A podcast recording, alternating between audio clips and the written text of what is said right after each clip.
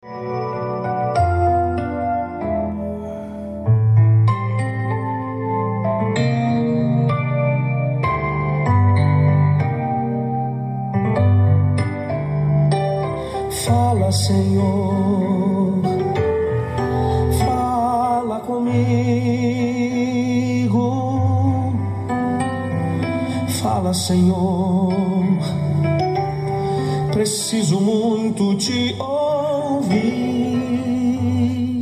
nós precisamos ouvir a voz de Deus, não é?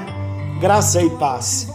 Está chegando até você mais um encontro com Deus. Eu sou o pastor Paulo Rogério, da Igreja Missionária no Vale do Sol, em São José dos Campos. Estamos juntos para mais um momento de estudo, de compartilhar, de aprender a palavra de Deus. E o mais importante, mais uma oportunidade de ouvirmos Deus falar conosco. Que o Espírito do Senhor possa falar profundamente no seu coração. Nós estamos estudando as parábolas de Jesus e nós começamos com a parábola do filho pródigo. E já vai para uma semana que nós estamos falando do filho pródigo. E de repente você pode estar me perguntando: nós já vamos partir para uma outra parábola? Ainda não. De repente nós teremos parábola que conseguiremos falar num encontro só. Mas nós ainda não esgotamos o nosso assunto.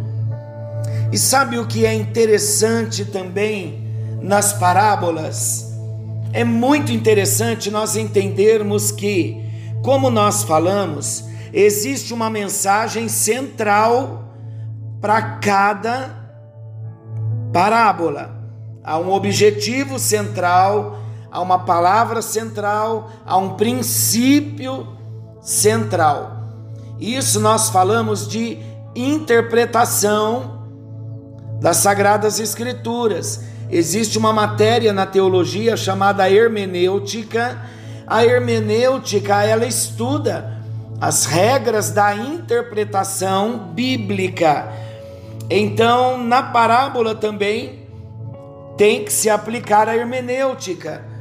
Então, existe a interpretação, o contexto, analisar o personagem da parábola, para quem a parábola foi direcionada, como nós fizemos com o filho pródigo na nossa introdução, apresentando os personagens para quem Jesus estava falando e também, depois que nós interpretamos o texto, existe algo maravilhoso na Bíblia, é a aplicação da palavra de Deus. Não podemos aplicar a palavra sem antes interpretar, para não fugirmos do seu contexto e aplicarmos um texto fora do seu contexto. Mas sabe o que é maravilhoso, fantástico nas Sagradas Escrituras é a aplicação, porque na aplicação nós tiramos lições da palavra de Deus. Quantas lições da parábola do filho pródigo Deus não está nos dando? E sabe o que é mais fantástico? É que as lições que nós tiramos das parábolas e das aplicações bíblicas é que quando vocês me ouvem, por exemplo, estou aplicando num contexto uma parábola.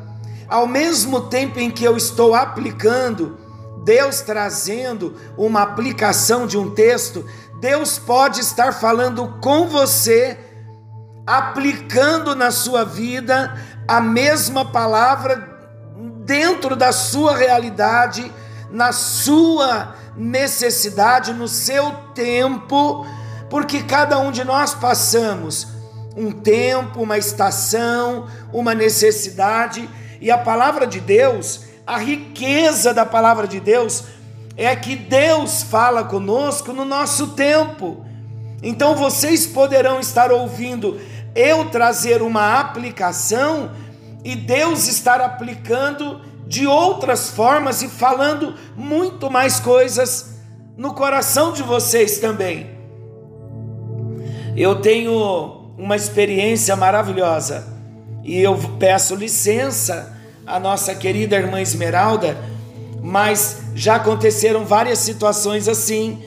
Eu estar pregando na igreja e ela dizer, pastor, ao mesmo tempo em que eu estava ouvindo o Senhor falar, Deus falando conosco, Deus também estava me trazendo uma outra visão da mesma palavra. Deus estava aplicando a palavra no meu coração.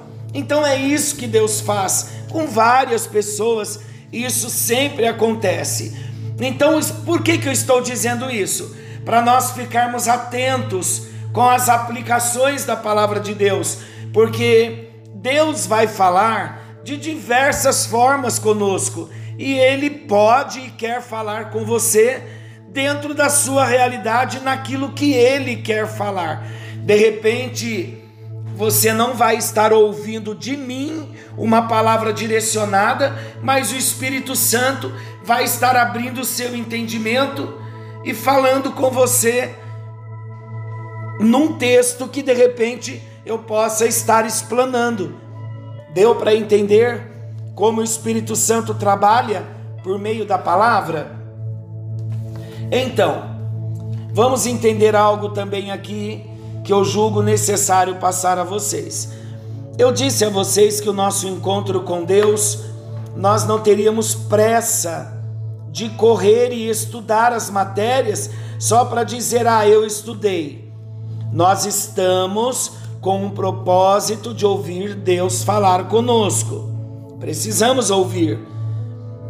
E com relação à parábola do, do filho pródigo, já estou lá na parábola do semeador. A parábola do filho pródigo, ela tem algo muito interessante, tem muitas lições para nós. E como eu disse a vocês, eu tenho algumas fontes que eu já citei na introdução, que são materiais bons.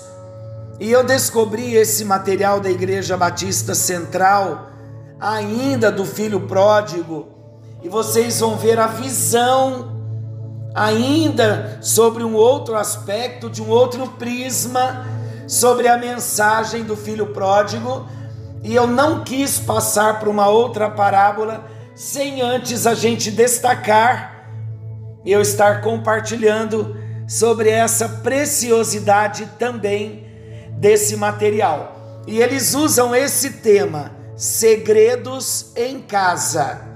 Já estamos no nosso assunto, ainda a parábola do filho pródigo. E aí ele começa assim: toda casa tem os seus segredos. Vamos estudar. Vamos começar com esse ponto muito importante. Quando nós estamos em público, nós tentamos passar uma imagem um pouco melhor de nós mesmos, não é assim? Mas dentro de casa não tem como esconder quem nós somos. Dentro de casa nós revelamos quem nós realmente somos.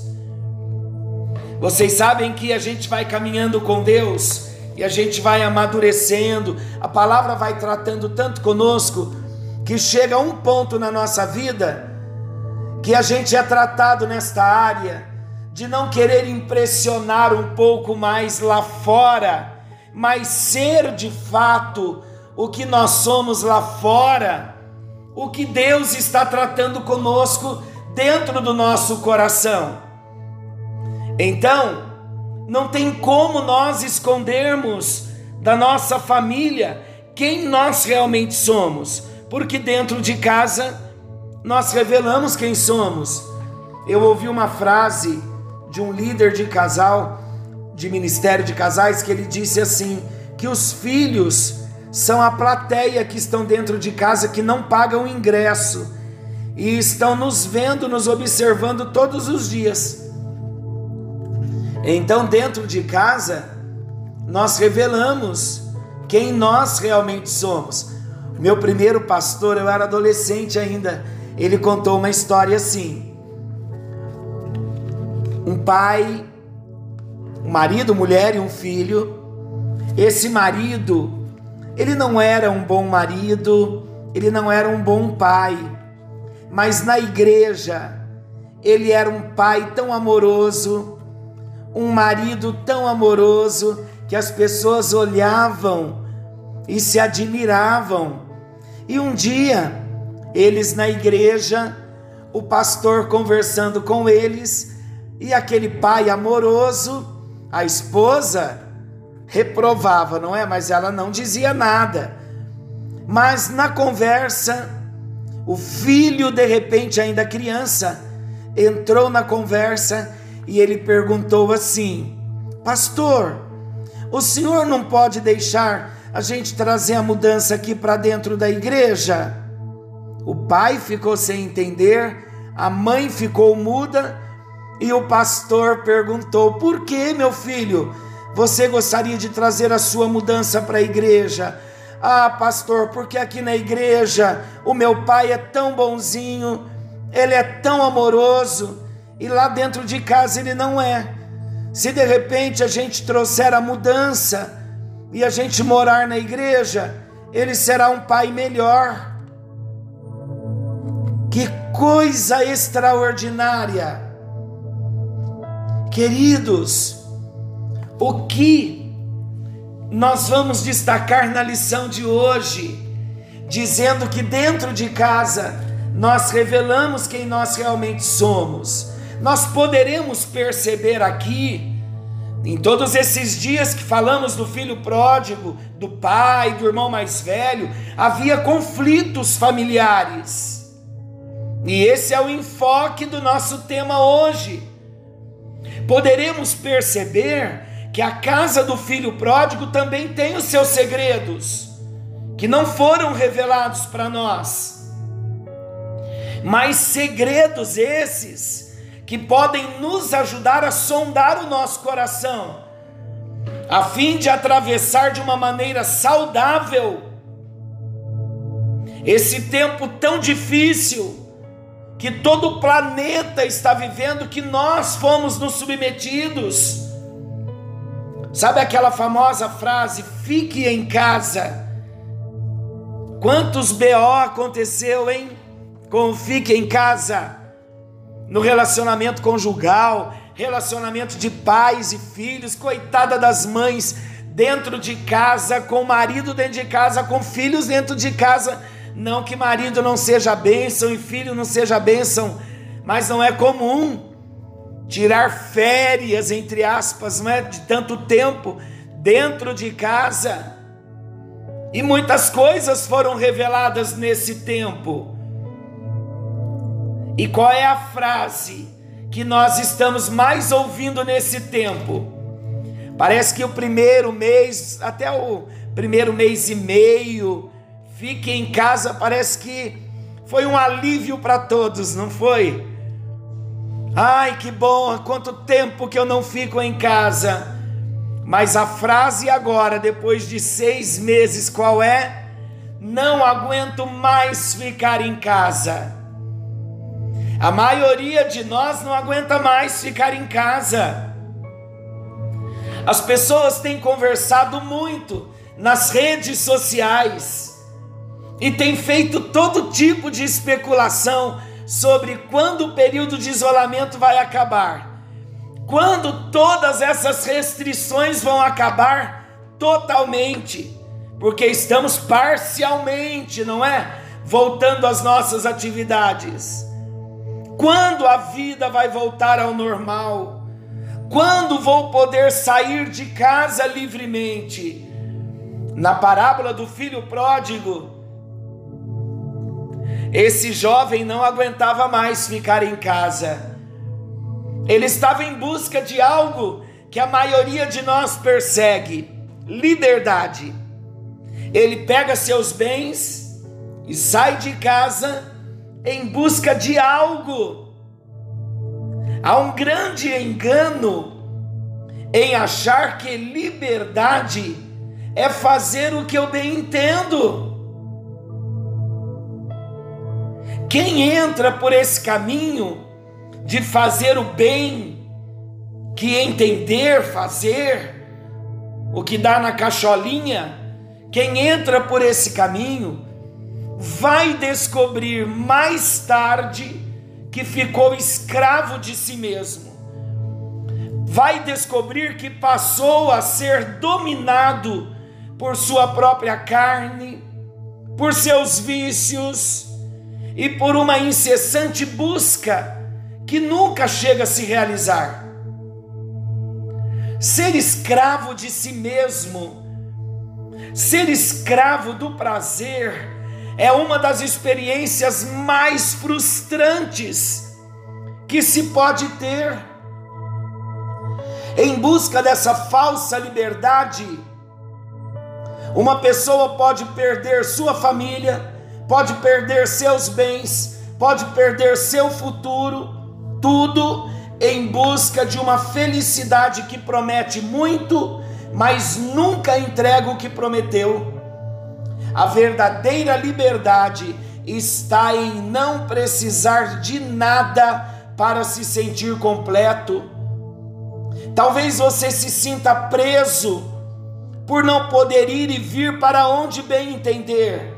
Às vezes você acha que quando a quarentena acabar na sua totalidade, você poderá encontrar fora de casa a sua liberdade.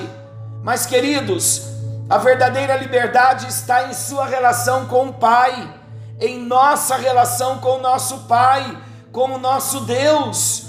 Quando uma pessoa, preste bem atenção nessa verdade, quando uma pessoa está completa em Deus, ela se sente livre em qualquer lugar, seja ficando em casa, seja viajando para longe, seja tendo muito ou tendo pouco. Quem está completo em Deus não se torna escravo de nada, experimenta a liberdade e a verdadeira alegria, independente das circunstâncias. Posso te perguntar algo? Ficar restrito nesse período de quarentena, que já chega a quase seis meses, pode ter feito você perceber algumas coisas sobre a sua relação com Deus? Você se sente completo em Deus? Você é livre? Ou a sua liberdade depende das circunstâncias? Vamos ver um pouquinho aqui na vida do filho pródigo, em casa, com o coração em outro lugar. Na casa do filho pródigo, nós podemos encontrar isso na vida dele. Alguém que estava ao lado de um pai perfeito, um pai abençoador, mas não desfrutou da presença desse pai, porque o seu coração estava em outro lugar. Antes dele tomar a atitude de dizer, eu quero ir embora da parte da minha herança, o coração dele já tinha se distanciado. Ao invés desse moço olhar para dentro da sua própria casa e ver quem estava ao seu lado, aquele jovem já estava olhando para o lado de fora. O coração dele já estava distante do pai, da casa, do irmão. Cada um de nós, nesse tempo, não tenha dúvida, tem ficado muito mais tempo em casa do que estamos acostumados. Mas será que nós estamos aproveitando esse tempo da melhor maneira? Estar em casa, com o coração em outro lugar, é pior do que não estar em casa. Quando uma pessoa está fisicamente ausente, porque ela tem compromissos de trabalho, compromissos de estudo, todos entendem essa falta bem justificada. Mas quando alguém está fisicamente presente, mas o seu coração está distante, essa ausência na presença, ela acaba trazendo muito incômodo. Nesses dias, em casa, aproveite, querido, para estar realmente em casa. Embora vários já voltaram ao seu trabalho, mas ainda restrito naquela vida normal nossa, nós ainda não estamos. Então aproveite para estar realmente em casa. Olhe ao redor e veja com o coração as pessoas que moram com você. Se conecte a elas e invista tempo de qualidade juntos. Talvez nós nunca mais teremos uma oportunidade como essa. Então, o conselho nesta noite, nesse encontro, que venhamos aproveitar para nos conectarmos com o nosso Pai que está no céu. Ele está guardando de mim, está guardando de você. Ele está guardando a nossa postura, a nossa decisão de fechar a porta do quarto e estar mais com Ele. Ele tem muito do coração dele que ele quer compartilhar comigo e com você. Mas ele quer ouvir a nossa voz. Para isso nós precisamos investir tempo no nosso relacionamento com Deus nesses dias. Será que nesse tempo que estamos um pouco mais em casa, nós estamos nos conectando às pessoas que moram conosco? Temos nos aprofundado no nosso relacionamento com Deus? Olha o que o moço disse: Eu quero a minha herança. O que nós estamos pedindo a Deus? Quais são as nossas orações que já foram atendidas? O moço, antes de sair de casa, ele pede a parte da sua herança. Que ofensa foi! Falamos em alguns encontros anteriores. Pedir ao pai vivo a sua parte da herança foi uma declaração aberta de falta de consideração, uma arrogância muito grande. Ele declarou independência. Basicamente, o jovem disse ao pai: Eu não me importo com você, eu só quero o que você pode me dar. Infelizmente, hoje, muitas igrejas evangélicas estão assim, lotadas de pessoas que estão buscando só as bênçãos de Deus, querem as mãos de Deus, mas não querem a face de Deus, não querem a presença de Deus, agem sem perceber como interesseiros, buscam um falso evangelho, achando que desfrutar de bênçãos longe da casa do Pai, poderá trazer algum proveito, algum benefício. Desfrutar, queridos, de prazeres, desfrutar de recursos materiais, longe da presença do Pai, é apenas uma ilusão. É muito comum hoje as pessoas buscarem a Deus para receberem um emprego, uma cura, um casamento, um filho, uma vida mais confortável. Há pecado em pedir isso para Deus? Claro que não. O nosso Deus é um Deus abençoador, mas todas essas bênçãos Ele já tem para nós. Ele deseja que a gente venha conhecer o propósito que Ele tem para a nossa vida. Então nós precisamos focar primeiro na presença, na companhia e não na bênção, no benefício, como o moço fez. Porque quando ele saiu de casa, aparentemente ele estava bem, porque ele tinha recursos, ele tinha parte da herança, nem saudades do pai ele tinha, mas porque ele estava fora de foco, fora de visão. Então nós não podemos ser como esse moço nessa atitude. Após recebermos as bênçãos, nós não podemos nos afastar, precisamos continuar envolvidos, porque o que vemos muito é assim: algumas pessoas correm tanto atrás de tantos benefícios. E aí, quando recebem, as desculpas começam. Eu estou trabalhando muito e não posso ir à igreja. Meu filho nasceu, eu não posso mais ir à igreja. não consigo frequentar os cultos, me casei e não tenho mais tempo para servir a Deus e a minha igreja. O pai sabia que o seu filho iria se frustrar. As bênçãos de Deus longe de Deus não têm valor algum, queridos. Essa parábola nos ajuda a sondar o nosso coração para ver se nós temos tido uma postura como desse moço diante de Deus.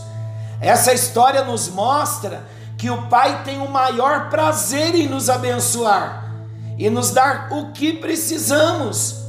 Mas é tão importante aprender que tudo que recebemos de Deus só vale a pena se for para desfrutar na presença de Deus. Não podemos ficar afoitos para sair da casa do Pai, porque a nossa felicidade, o verdadeiro sentido da nossa vida estão na presença dEle. Não adianta ter tudo o que Deus pode nos dar sem permanecer perto dEle.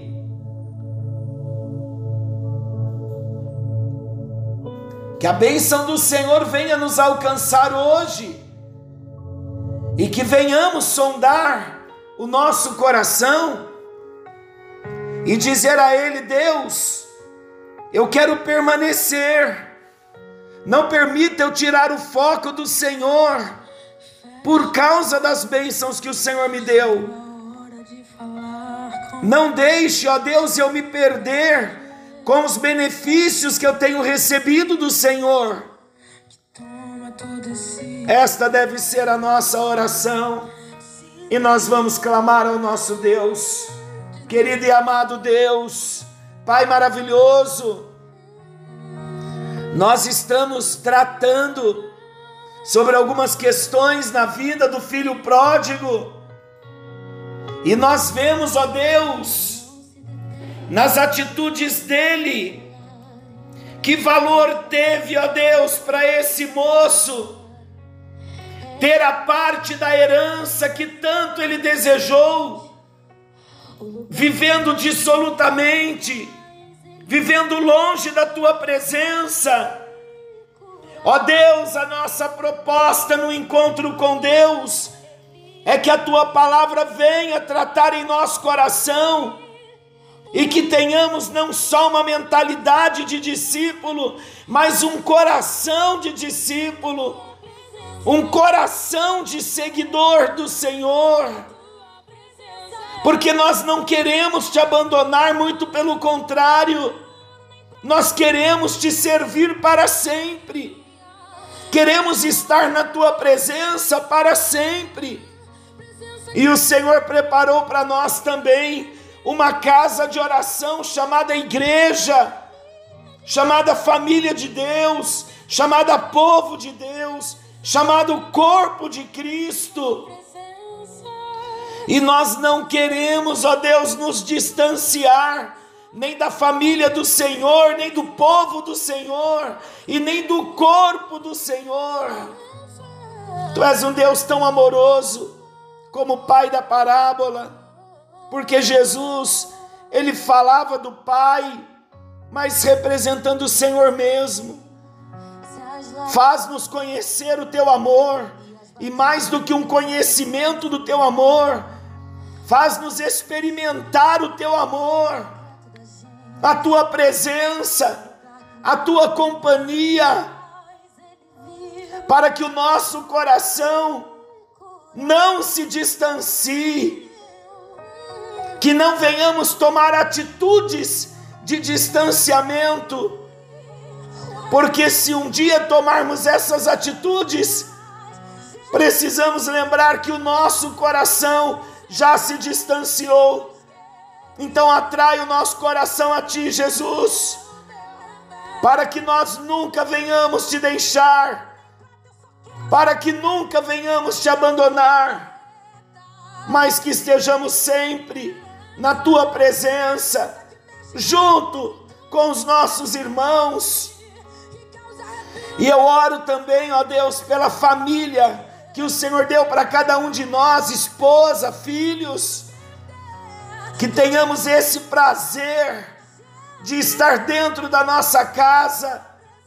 E que nas horas de folga, que estivermos dentro da nossa casa no tempo de descanso, que tenhamos, ó Deus, uma vida de qualidade, uma vida familiar de qualidade,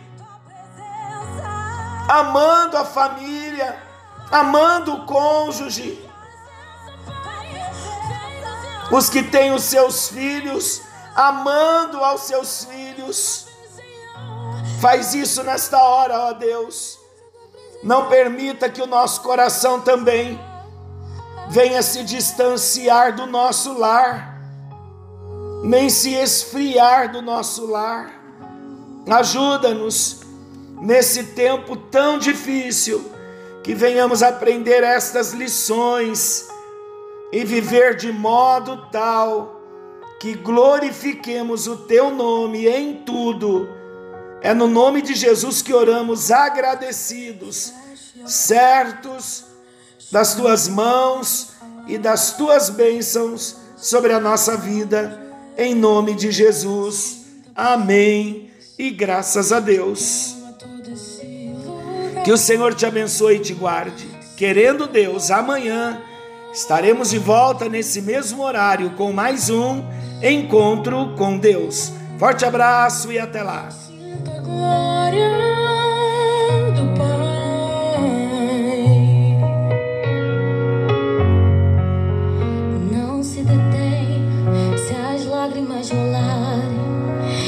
batidas do teu coração acelerar.